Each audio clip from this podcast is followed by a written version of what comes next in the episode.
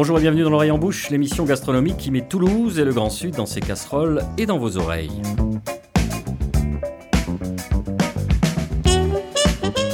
Mon intromission de la semaine dernière est particulièrement caduque, chères auditrices. En effet, le cher pays de notre enfance est passé à quelques exceptions près en mode estival, avec comme corollaire des températures qui remontent. Le réflexe évident de nos compatriotes est de se ruer sans discernement vers les étals pour faire le plein de saucisses, avant que de s'aventurer sur ces terres de la grillade que l'on croit familière mais qui recèlent de nombreux choses-trappes. Halte là, jeune chien fou, n'as-tu pas, pour une fois dans ton existence, l'envie de faire ce fameux pas de côté, de t'arrêter quelques instants pour un examen de conscience approfondi? Et te poser les vraies questions. N'ai-je pas plus souvent qu'à mon tour abusé du rosé piscine, acheté à la va-vite quelques chipolatas rabougris et des merguez sans mouton, confié à oncle Bernard les rênes du barbecue, quitte comme chaque année à se retrouver avec des petits rogatons informes cramés par une pyrolyse excessive car non maîtrisée? Eh bien, laisse-moi te le dire, je me permets le tutoiement, car tu sais au fond de toi que je t'aime. D'ici 25 minutes, ta vie va changer, car tu auras découvert l'art du grilladin, des conseils de professionnels, comment éviter les erreurs de base. Et tu pourras légitimement fanfaronner auprès des anciens de ton régiment.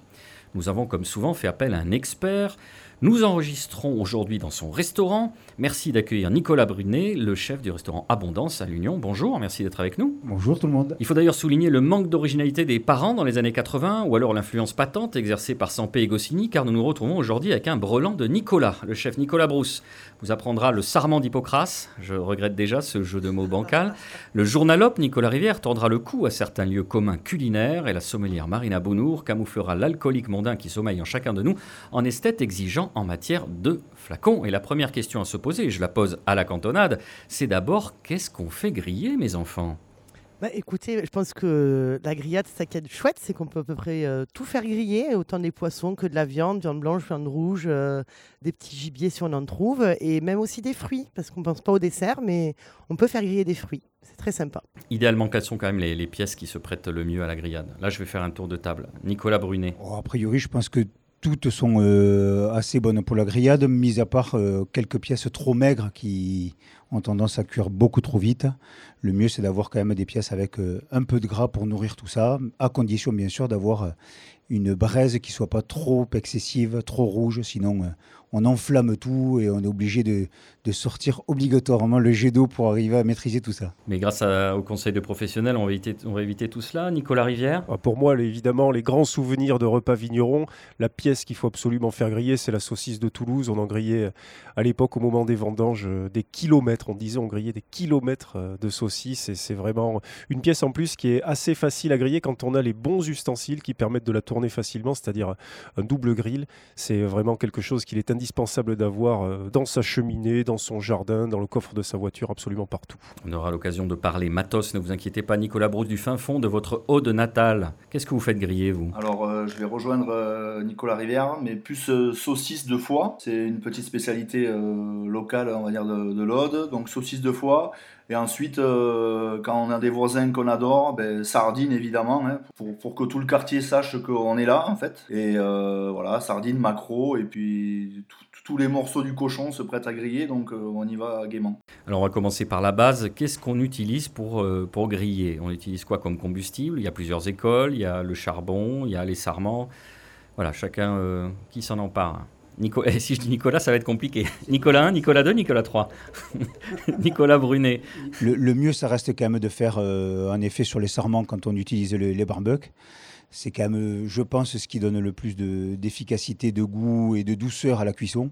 Maintenant, après, euh, ben, on peut très bien se contenter d'un charbon à condition de savoir, bien sûr, toujours maîtriser les, les, les braises. C'est le plus important pour la cuisson, de toute façon.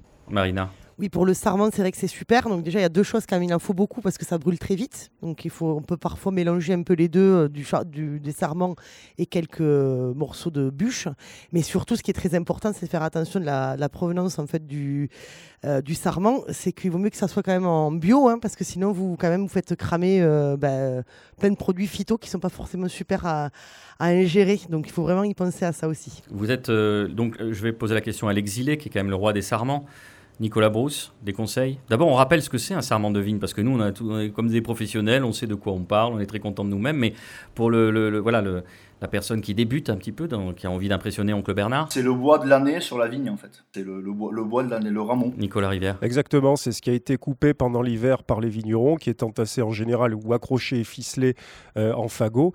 Et un bon conseil, parce qu'évidemment, des sarments, vous pouvez en trouver dans le commerce euh, de type euh, gamme vert, etc. C'est vendu assez cher et on peut difficilement s'assurer de la qualité. Mais si vous avez des amis vignerons ou si vous visitez des vignobles, il ne faut pas hésiter si vous êtes assez gentil, si vous êtes rondant avec les vignerons, à en demander une fois que vous avez pris euh, deux ou trois ou quatre ou cinq ou six cartons de vin, à lui demander si éventuellement ils peuvent pas vous donner un ou deux fagots de sarment, vous mettez ça dans le coffre de la voiture et comme il y a le grill déjà, comme je l'ai dit tout à l'heure, qui est déjà dans la voiture, mais vous pouvez vous arrêter au bord d'une vigne et puis euh, lancer quelques sarments en évitant de mettre le feu évidemment à tout le massif. J'imagine que vous avez un break parce qu'entre notre spécial pique-nique où on avait déjà du matos euh, ras la gueule au niveau du coffre, Nicolas. Un break grâce à vous, Boris. Oui, on en parlera plus tard. Donc, vous sous-entendiez, Nicolas Brunet, que ça donne plus de goût. Pourquoi? Enfin, Je ne sais pas si c'est vraiment validable, en fait.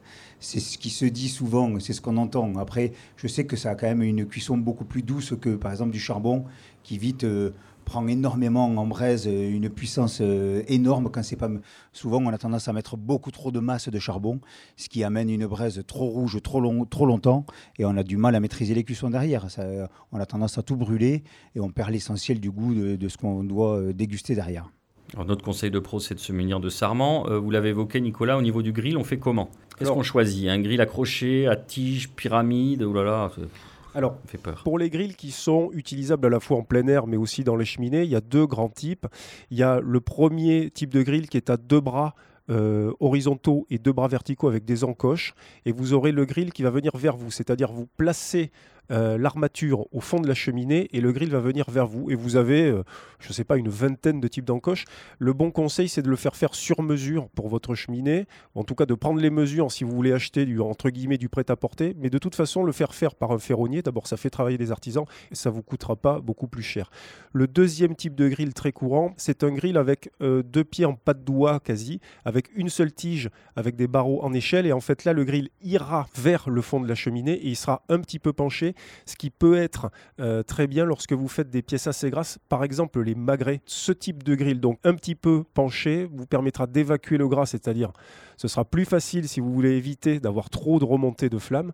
Et puis il y a une autre astuce qui est un petit peu empirique, euh, qui n'est pas forcément idéale, mais moi il m'arrive de le faire dans, tout simplement euh, dans des poêles à châtaigne, placés un petit peu haut sur une grille, sur une, grille plate, qui évite aussi là, des remontées de flammes trop, trop vives et, qui carboniseraient le gras du magret. Il y a un truc que j'ai pas compris, Nicolas. Vous êtes, c'est vous êtes un snob, comme d'habitude, parce qu'on parle de cheminée, on parle de, de grilles euh, fait euh, sur mesure. le, gros avantage, c'est que vous pouvez très bien l'utiliser en extérieur. Alors, dans votre jardin, si vous ménagez un petit endroit euh, pour le faire, mais aussi en pleine nature, si vous demandez encore une fois l'autorisation et vous prenez toutes les précautions d'usage. Mais c'est deux types de grilles qui sont tout à fait utilisables à la fois dans une cheminée et à la fois en extérieur, ce qui combine évidemment tous les avantages. Bon, ok, on a des sarments, on a le matos. Maintenant, qu'est-ce qu'on fait? On prend la viande. Est-ce qu'on huile la viande? C'est une bonne idée, c'est une mauvaise idée, Marina? Alors, ça dépend ce que vous faites comme morceau. Euh, effectivement, c'est sur des pièces de bœuf comme entrecôte, faux filet, côte de bœuf, ce genre de choses où il n'y a pas forcément besoin parce qu'elles sont elles-mêmes déjà grasses, donc euh, du coup, il n'y a pas besoin. Et effectivement, euh, ça peut faire accrocher plus qu'autre chose. moi, je le fais quand même sur le quand on me fait des viandes blanches type blanc de poulet. Alors, en règle générale, comme je les fais mariner, je mets pas d'huile puisqu'il y a déjà de l'huile dans la marinade. Donc euh, voilà. Et ça aussi, il faut faire très attention parce qu'il faut bien gérer le feu parce que les marinades ont tendance un peu à brûler quand même. Donc il faut faire très attention. Mais euh, non, effectivement, en règle générale, on va pas huiler de la saucisse pour la faire griller. Il n'y a pas besoin. Ce qu'il faut surtout pas faire, c'est mettre des coups de fourchette dans la saucisse. Ouais, piquer la saucisse, ouais. Ben, en fait, si vous voulez, très souvent, euh, quand un commerçant vous dit piquer là, c'est qu'en fait, il l'a bourré, bourré de flotte et de sel. Donc ça pèse lourd l'eau. Et donc du coup, vous payez euh, dans vos 16,80 euros le kilo de saucisse, qui est quand même un peu un viol, 80, enfin, 20% d'eau, soyons honnêtes. Et donc du coup, effectivement, il vous dit de la piquer. Pourquoi? Parce que si vous la piquez pas, elle pète. Donc euh, du coup, ben voilà. Mais une bonne saucisse traditionnelle bien faite, il euh, n'y a pas besoin de la piquer. Hein. au contraire, parce que sinon vous allez sortir justement son eau naturelle. Ça va faire que la sécher. Et effectivement, tout le gras présent à l'intérieur de la saucisse va se déverser sur les flammes, enfin du moins sur les braises et va créer des flammes. Donc au contraire, on veut emprisonner le bon jus à l'intérieur. Donc on la pique pas. Nicolas Rivière. Oui, effectivement, tout à fait d'accord avec Marina. D'ailleurs, la meilleure idée pour avoir une saucisse carbonisée, c'est de la piquer, effectivement. Vous êtes d'accord, euh, chef Bruce Vous validez? Ouais, il faut surtout pas piquer la saucisse. Après, euh, je voulais rebondir sur quelque chose. On a des, on a des grilles, on a des sarments bio. Et par contre, on évite euh, les allumes-feu de Parisiens, euh, parce que en fait, c'est du cancer en, c'est du cancer en boîte. Donc, euh, on évite. On prend un petit chalumeau. euh, on met pas de papier parce que quand on fait griller, ça vole et ça retombe sur la viande. Donc, euh, pas de papier et on évite de siphonner la, la bagnole du grand-père. Ça marche pas non plus. Donc, euh, un petit chalumeau où on prend des, des petits bois et on allume gentiment. Voilà, s'il vous plaît, pas de pas d'allume-feu. Vous êtes en forme, Nicolas Brousse. Nicolas Rivière Oui, pas de papier, je suis pas tout à fait d'accord. Moi, j'ai un grand plaisir, c'est de rouler en boule quelques euh, vieilles feuilles tirées de Midi Olympique, ce qui me permet, euh, à l'heure de l'apéro, avant de lancer euh, le barbecue, de relire quelques chroniques et comptes rendus de matchs de rugby. On n'en met pas beaucoup, c'est vrai comme ça, ça volettera pas. Mais effectivement, vous pouvez aussi, comme le suggère euh, Nicolas Brousse, utiliser un chalumeau. Et puis, si vous êtes dans des contrées, on va dire, soit euh, maritimes, soit méridionales, et parfois les deux, ramassez aussi quelques, quelques épines de pin euh, qui permettront de lancer très facilement une braise. Marina. Moi, j'ai une petite technique écologique. Alors maintenant, je sais que ça existe de moins en moins parce que maintenant, on les met directement aux toilettes, mais les rouleaux de papier euh, toilette, ce qu'il en reste, les tubes, c'est en carton, ça brûle très bien. Donc du coup, bah, voilà, quand, quand vous savez pas quoi en faire, eh ben, au lieu de les jeter, vous en servez pour allumer votre barbecue. Économie circulaire, on est vraiment dans l'air du temps. Euh, merci Marina. Et je vous propose qu'on se retrouve dans quelques minutes. Après cet intermède musical qui rappellera que les réceptions de l'ambassadeur sont réputées pour le bon goût raffiné du maître de maison qui charme toujours les invités, vous verrez qu'en matière de bon goût, on se pose un peu là.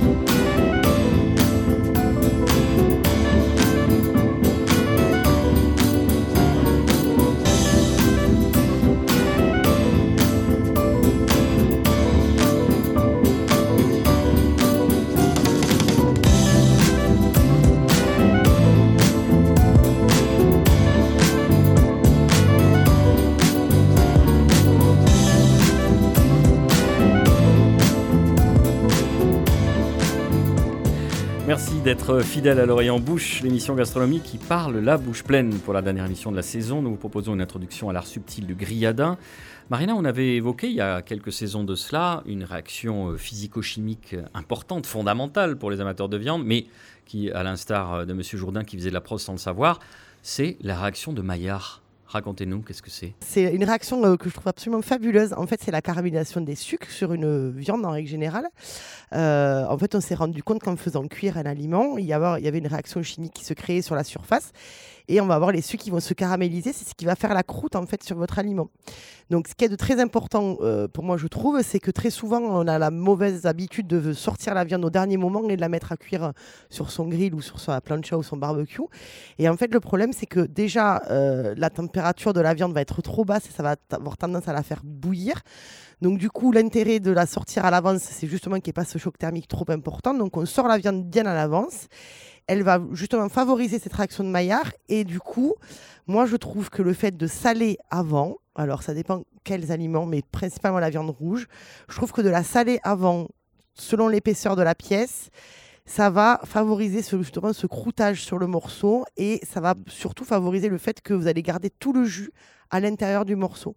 Et la réaction de Maillard, elle est un peu là pour ça aussi, c'est que cette caramélisation, elle va emprisonner les saveurs et les sucres et, le jus à l'intérieur de la pièce. Je serais curieux de savoir si euh, Nicolas Brunet et Nicolas Brousse partagent votre analyse. Nicolas Brousse Pour ma part, c'est tout le contraire. Je, salerai, je sale toujours à la fin quand, quand, je fais une viande rouge parce que je trouve que effectivement ça, ça fait une croûte, mais j'ai plutôt tendance à dire que pour ma part, ça fait une croûte de sel et pas euh, et ça caramélise pas la viande. Mais ce n'est que mon avis perso et je sais que euh, je pense qu'il y a autant d'avis que de cuisiniers sur ce sujet-là. Donc pour moi, c'est tout le contraire. Nicolas Brunet ah ben moi je suis un petit peu plus partagé parce qu'en fait je travaille de toutes les manières. Ça dépend en fait de la pièce surtout que je vais avoir à cuire. En général, plus j'ai d'épaisseur et plus j'ai de pièces grasses et plus je vais avoir tendance à le saler un petit peu au sel fin en surface juste avant la cuisson, chose que je ne fais pas sur les pièces plus maigres. Où là par contre, ben, nous par exemple si on parle sur le restaurant où on travaille exclusivement à la plancha. Euh, je, graisse un peu du coup les pièces maigres, très légèrement, de manière à ce qu'elles n'accrochent pas trop sur la plancha et pas du tout bien sûr les pièces grasses que par contre euh, à l'inverse je vais saler un petit peu pour faire croûter sur une zone plus chaude au départ et faire monter en température à l'intérieur sur une zone plus, plus modérée en température. C'est vrai qu'on l'a pas évoqué mais une bonne alternative c'est la plancha euh, on a vu qu'il y a une recrudescence des achats depuis, euh, quoi, c'est une tendance euh, importante, 5-10 ans. Expliquez-nous, vous qui êtes un, expert de la plancha. Alors, fait un expert de la plancha. Nous, on a décidé de travailler avec la plancha pour le restaurant parce que la manière dont on travaille avec les viandes, avec les viandes de qualité, nous permettait de ne pas déformer, de pas déformer le goût de la viande, le goût de la race particulière qu'il peut y avoir à chaque fois. Euh, qu'on peut retrouver, cette, modification, elle se fait dès qu'on va utiliser plus facilement de la braise. Et euh, donc, on, préférait travailler vraiment sur la plancha pour, euh, pour garder l'essentiel de l'identité de chacune des races travaillées. Voilà, ça, c'est notre truc. Après, moi, personnellement, à la maison, j'ai pas de plancha. Je vais travailler qu'au barbecue. Et ça me convient très bien aussi. Mais ça amène encore autre chose. Encore une fois, il faut savoir toujours bien maîtriser euh, les différents modes de cuisson qu'on va utiliser et s'adapter à chacun. Une question, quand on a fini de cuire, est-ce qu'on laisse reposer la viande? Est-ce qu'elle cuit encore un peu? Euh, Il y a plusieurs écoles là aussi, Marina alors de ce que j'ai appris moi au lycée hôtelier et même de ce que je peux voir euh, dans la vie de tous les jours, normalement c'est un temps pour temps, hein. c'est-à-dire qu'on a cuit quasiment, mettons, 15 minutes et normalement quand on a le temps, on devrait le faire reposer 15 minutes. Alors on ne le fait pas forcément reposer comme ça tel quel, il faut quand même aussi le, couvrir pour conserver la chaleur. Je sais que moi sur les grosses pièces, c'est toujours pareil, c'est toujours une question d'épaisseur de, pièce, mais j'essaie de la tourner en fait dans, euh, pendant son temps de repos pour qu'en fait euh, le jus passe à travers les des deux côtés. Et en fait le temps de repos, euh, c'est pour, enfin moi je trouve que c'est très important parce que ça va ramener de la tendreté en fait à la, à la pièce parce qu'elle a été un petit peu brutalisée quand on l'a mis à cuire et donc du coup le fait de, l'attendre un peu, elle va, elle, va, se relâcher de nouveau et donc du coup retrouver sa tendreté euh, de départ. Donc je trouve que c'est quand même très important de faire reposer euh, une viande. Au risque de perdre un peu de chaleur à cœur Au risque de perdre, mais alors après, il faut faire attention à l'inertie, surtout peut-être un peu sous-cuire, euh, entre guillemets. Et voilà, si vous aimez saignant chaud, on va, on va aller à la limite du saignant et laisser reposer, effectivement avec l'inertie de la couverture, faire attention à ne pas aller en surcuisson. Voilà. Nicolas Rivière. Oui, on vous renvoie d'ailleurs à ce sujet aux deux épisodes que nous avions enregistrés pendant la série La bouffe au temps du Corona avec Bertrand Marty et les explications extrêmement pointues sur ce sujet de Nicolas Brousse également. Et eh ben, on va rester avec vous, on va faire un petit tour de table pour nos auditrices. Euh, votre recette préférée et votre petit tour de main, Nicolas. Je vous prends des vous, Nicolas Rivière. Non, je vais, je vais revenir à ce qui est un de mes euh, must-have gastronomiques, c'est euh, les tricandis. Hein. Euh, donc l'intestin grêle du cochon, qu'on trouve évidemment aujourd'hui quasiment plus que dans la région de Bordeaux. Il y a deux façons de les cuire. Soit vous les faites revenir à la poêle avec une persillade, mais moi, ce qui me renvoie vraiment en enfance, c'est griller, encore une fois, sur des sarments euh, pas longtemps évidemment, mais juste qu'elle soit croustillante à l'extérieur et extrêmement fondante à l'intérieur. C'est très petit, c'est très fin hein, comme boyau, servi avec des frites et de la moutarde à l'ancienne. C'est peut-être un des euh, voyages sensoriels qui me manque le plus aujourd'hui. Nicolas Brunet, votre grillade doudou? Oh, Ma grillade doudou, je pense que c'est vraiment euh, exclusivement la, la barbue grillée en barbecue que j'adore. En entier, comme ça, sur peau, directement. Et après, simplement, on vient lever à la fourchette sur la table euh, les, filets que l'on vient déguster. C'est une, petite émerveille. Voilà. Ça, c'est ma Madeleine de Proust. Marina Moi, c'est le rognon dans sa graisse. Ah, alors ça, euh, c'est fabuleux. Donc, si vous pouvez trouver un rognon qu'on n'a pas enlevé de sa graisse et vous le faites cuire entièrement dans le gras, c'est euh, juste, enfin moi je trouve que c'est presque orgasmique en fait, moi c'est incroyable. Alors après il faut aimer le rognon bien évidemment, et après vous le coupez vraiment euh, de manière épaisse, un peu comme des gros steaks avec euh, le gras qui croustille à l'extérieur, c'est juste une folie quoi. Voilà. Pour le rognon comme ça, il faut quand même bien avoir une un barbecue qui se, qui se ferme, parce que sinon, attention, euh, attention aux brûlures. Quoi. Dernière recommandation, Nicolas Brousse. Je rappelle que vous êtes au fin fond de l'Aude, mais on vous capte, hein, les, postes et télécommunications ont fait un travail formidable. Allô, monsieur Brousse, on vous reçoit. Le premier, c'est saucisse de foie, évidemment, au barbecue, là, avec un double grill sur des sarments. c'est, en plus, c'est vraiment la spécialité d'ici et c'est vraiment quelque chose que j'adore. Un super souvenir, c'est un petit, j'adore le lapin de Garenne. Bon, c'est très compliqué aujourd'hui, mais un petit lapin de Garenne au barbecue là au mois de septembre quand il fait encore beau avec euh, les premières girolles euh, et, franchement je pense qu'on n'est pas loin du bonheur.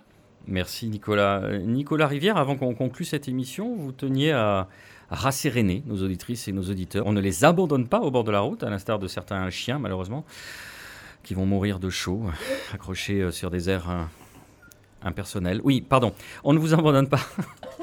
avec euh, deux documentaires qui sont en, train d'être concoctés par vos soins. Tout d'abord, différentes euh, rediffusions de certaines émissions ou extraits d'émissions de ces trois dernières saisons que nous ferons régulièrement remonter euh, sur nos réseaux sociaux. Et puis ensuite, et surtout, avec deux documentaires grand format qui sont en cours de tournage et d'écriture.